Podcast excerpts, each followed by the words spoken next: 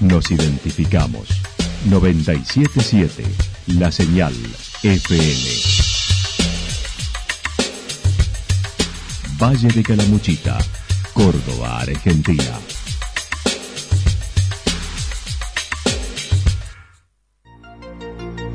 El más completo resumen de las noticias de la región, encontralos todos los días a las 12 y 30, a las 16 y a las 22 horas.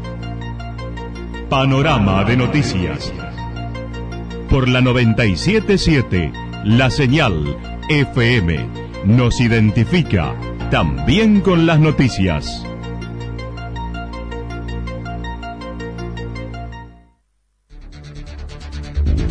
Municipalidad de Villa del Lique. Una forma de vivir. Gestión Ricardo Zurdo Escole.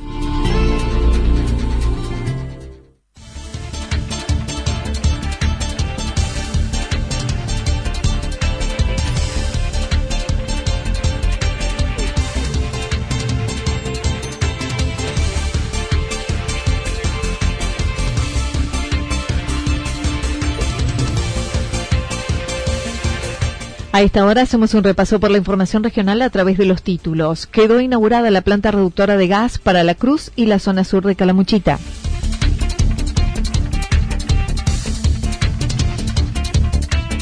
Robaron rejas de un patrimonio histórico de Santa Rosa.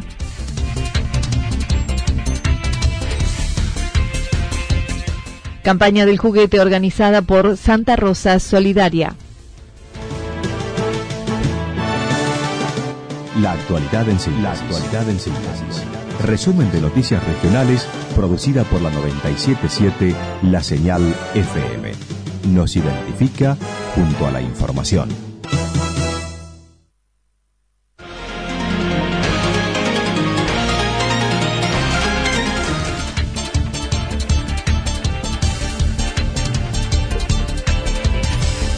Quedó inaugurada la planta reductora de gas para la Cruz y zona sur de Calamuchita. Ayer el gobernador Juan Schiaretti inauguró por videoconferencia la red de gas natural en La Cruz, que se extenderá en próximas etapas a Villa Quillinzo, Amboy y Villa Mancay, según lo allí anunciado. Mauricio Jaimes comentó al respecto.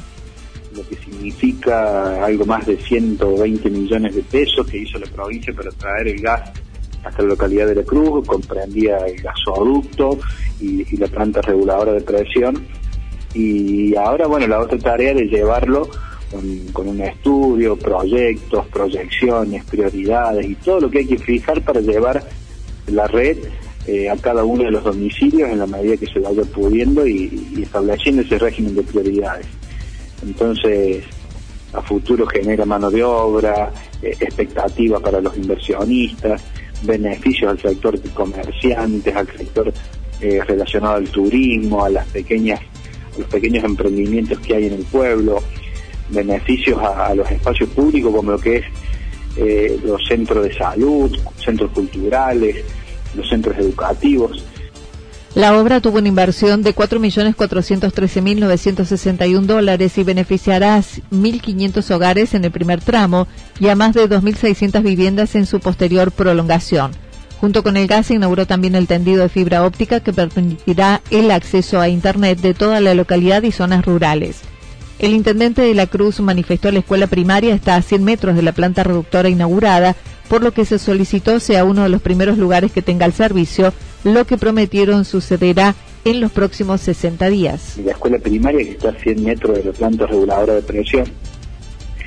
Y, bueno, ayer se hizo eh, el anuncio, la confirmación de parte del Ministerio de Servicios Públicos y del ministro Fabián López de que el gas natural eh, va a llegar a la escuela primaria, la única escuela primaria que tenemos en el pueblo, en los próximos 60 días, y, que los primeros beneficiarios sean los alumnos, los, niños de nuestro pueblo, eh, es también otra otra noticia para, para celebrar.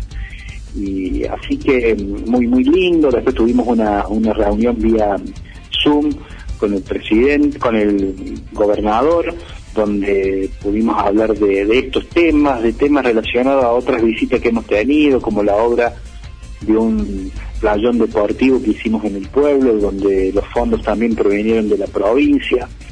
En el lugar estuvieron presentes el ministro de Servicios Públicos, Fabián López, el legislador Carlos Alessandri, el vicepresidente de la Agencia Córdoba Turismo, Federico Alessandre, Jaimes, junto a otros mandatarios de la región. También aprovechó la ocasión para presentar la estructura del polideportivo, el avance de obra y solicitar nuevos fondos para el cerramiento y poder retomar la habilitación del servicio de cloacas que está iniciada y ya regularizada. Del año pasado logramos los aportes del gobierno nacional para tener eh, para poder colocar la estructura de ese salón de usos múltiples que ya está terminada y en los próximos días vamos a empezar con las tareas del cerramiento, un Zoom, un salón de usos múltiples de más de 1.300 metros cuadrados. Todo en aquella obra que empezó cuando hablábamos con el gobernador de hacer un playón polideportivo, ¿no? La, demostración de que cuando eh, fondos, el apoyo del gobierno nacional, provincial, y administras correctamente esos recursos, no solo haces la obra que, te comprometiste, sino que por ahí haces un poquito más, la haces un poquito más grande o haces un poquito más de, cosas. Eh, cuando se administran bien los, recursos y, cuidas eso por peso como tiene que ser. Entonces, eh, ayer fue un momento de, de eso, ¿no? Para hacer balance, charlar un poco de este tipo de cuestiones no perdimos la oportunidad para plantearle al ministro y al gobernador la necesidad de que la Cruz también pueda contar con el servicio de placas. Eh, por esas cosas de, la política, la Cruz tiene una obra terminada en el año 2011, una obra de placas, para una conexión de prácticamente la mitad de, los usuarios de, de los frentistas de la Cruz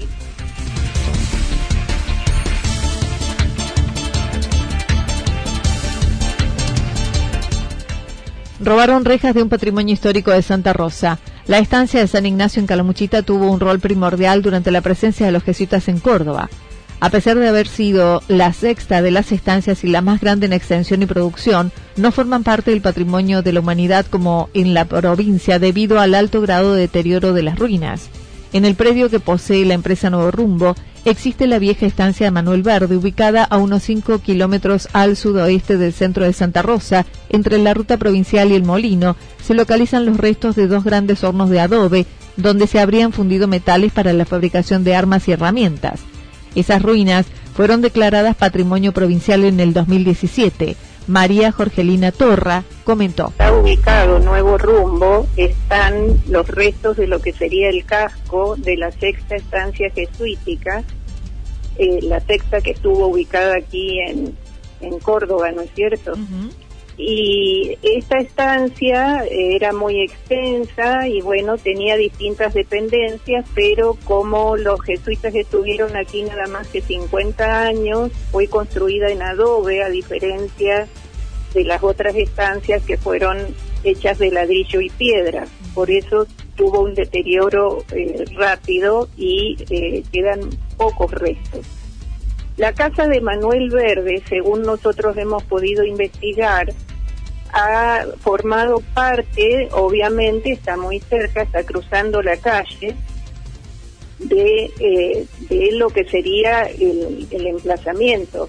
Hay unos hornos también cerca, los restos de un molino. Eh, y entonces, ¿qué pasa? Están las acequias que seguramente todos deben conocer.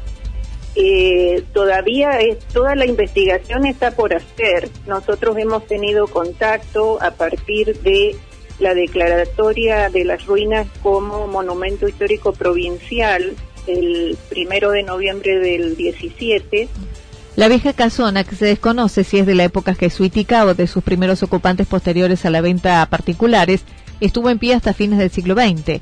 Conservaba aún parte de las puertas y ventanas e incluso algunos herrajes, pero fue casi completamente destruida. De las demás construcciones quedan montones de ladrillos y tejas rotas y algunos restos del poderoso muro de adobe que rodeaba la huerta allí. La casa de Manuel Verde sobre las ruinas de las estancias se supone fue construida con las aberturas y rejas de esas mismas estancias. Las rejas de la casa han sido probablemente parte de la estancia que él ha aprovechado porque él eh, compró, digamos, la propiedad varios años después que los jesuitas ya se habían ido y es probable que él haya utilizado en la construcción eh, partes de, de, lo que fuera la estancia. Nosotros pretendíamos, digamos, es un trabajo que es lento, este, nosotros estamos comprometidos, digamos, a preservar el patrimonio histórico, eh, por ser, digamos, los que estamos ocupando el predio en este momento. Y este, nuestra idea era hacer un museo en esa casa para ir, este, digamos, recuperando esa parte de la historia que está un poco escondida, ¿no es cierto? Y para que todos puedan tener acceso a ella y nos parece que es una cosa sumamente interesante y, bueno, también aportaría un desarrollo turístico más a Santa Rosa y, al Valle de Calamuchita. Se vació la casa, se ha recuperado y limpiado el predio con la guía de la gente de patrimonio histórico, pero el pasado 22 de julio se encontraron, habían robado las rejas de tres ventanas, luego de picar la pared a ir eh, trabajando de a poco justamente para hacer el museo y he de aquí que el día 22 de julio nos encontramos con la sorpresa de que las rejas de la casa no estaban. Habían, suponemos que de noche, pero la verdad que no lo podríamos asegurar. El día 21 las rejas estaban, el día 22 no estaban.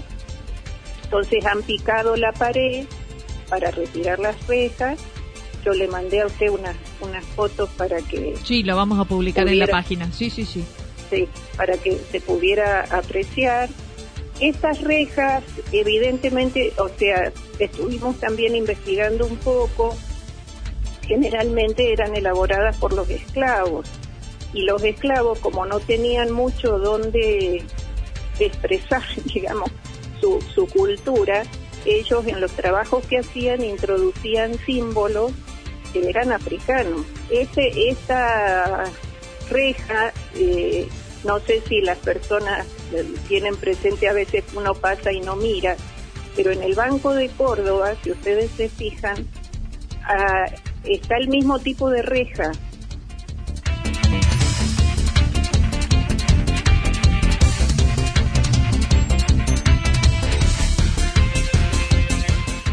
Campaña del juguete organizada por Santa Rosa Solidaria. Los integrantes de la Asociación Santa Rosa Solidaria continúan asistiendo a las personas que se encuentran en una situación económica complicada o deteriorada por la actual situación. Si bien la mayor demanda sucedió durante la cuarentena más estricta, actualmente la demanda es menor pero sostenida. La presidente manifestó. Eh, y bueno, la necesidad sigue existiendo, ¿verdad? En menor medida, eh, gracias a Dios, porque bueno, se han abierto eh, mucho, eh, mucho trabajo, digamos, se ha abierto el, trabajo, no sé si mucho, pero bueno. bueno, los comercios, la albañilería, básicamente de lo que vivimos, ¿no? En el pueblo. Igualmente a la gente le está siendo complicado, porque bueno, sabemos que estamos en una crisis, eh, le está siendo complicado al, jornalero, digamos, al que trabaja día a día, sostener, eh, porque no hay, te, dicen, no, no, no consigo, estoy buscando, eh, no, no, me dicen que nos van a llamar, que están viendo, bueno, la verdad que, que nosotros pensábamos que a esta altura iba a ser más fácil y no, todavía no está siendo fácil. Con la proximidad del Día del Niño, Gabriela Ali comentó han organizado una campaña de donación de juguetes para entregarle a los niños de las familias que asisten periódicamente. Actualmente ya embolsaron unos 100 juguetes que les acercaron, pero estiman una demanda de unos 250. Y que la gente se desprenda de eso y, no lo, y consiguen que nosotros lo vamos a destinar bien, es, es muy gratificante. Eh, así que bueno, ayer embolsamos más o menos 120 juguetes. Nosotros calculamos que tenemos que tener 250 aproximadamente, de ahí para arriba, si se pudiera. ¿Por qué? Porque, bueno, es eh, lo que nosotros tenemos en, nuestras planillas de la familia, el seguimiento que nosotros hicimos en, en toda la cuarentena, la cantidad de niños. Eh, siempre se suman porque si vos paras en, en, la puerta de una casa que sabes que ahí están los cuatro o cinco niñitos y ya conocen nuestros vehículos, los vecinitos se cruzan. Eh, también necesitan, pero a lo mejor no tanto. Y no le podemos decir a una criatura, no, vos no estás en el listado para darte un juguete, ¿no? En la semana previa al Día del Niño estarán entregándolo casa por casa, por ello solicitan los que quieran colaborar los acerquen a kiosco Milka en Libertad y el Nogal, Maxi Descartables en calle Entre Ríos y en Hipólito Yrigoyen 100.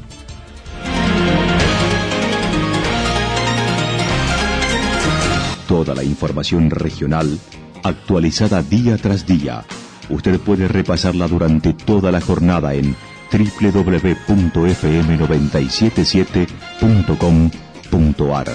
La señal FM nos identifica también en Internet.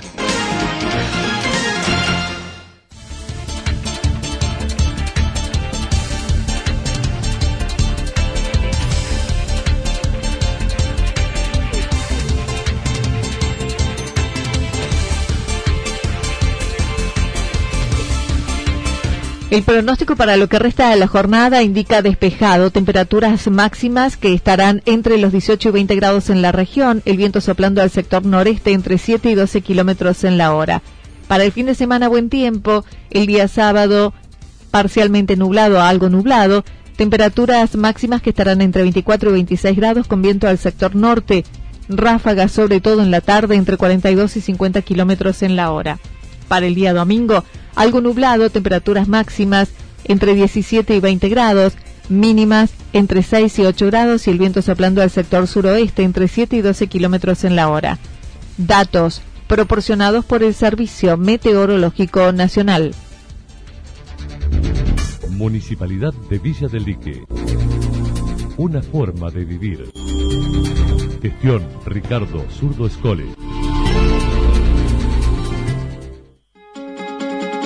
Lo que sucedió en cada punto del valle. Resumimos la jornada a través del informativo regional en la 977.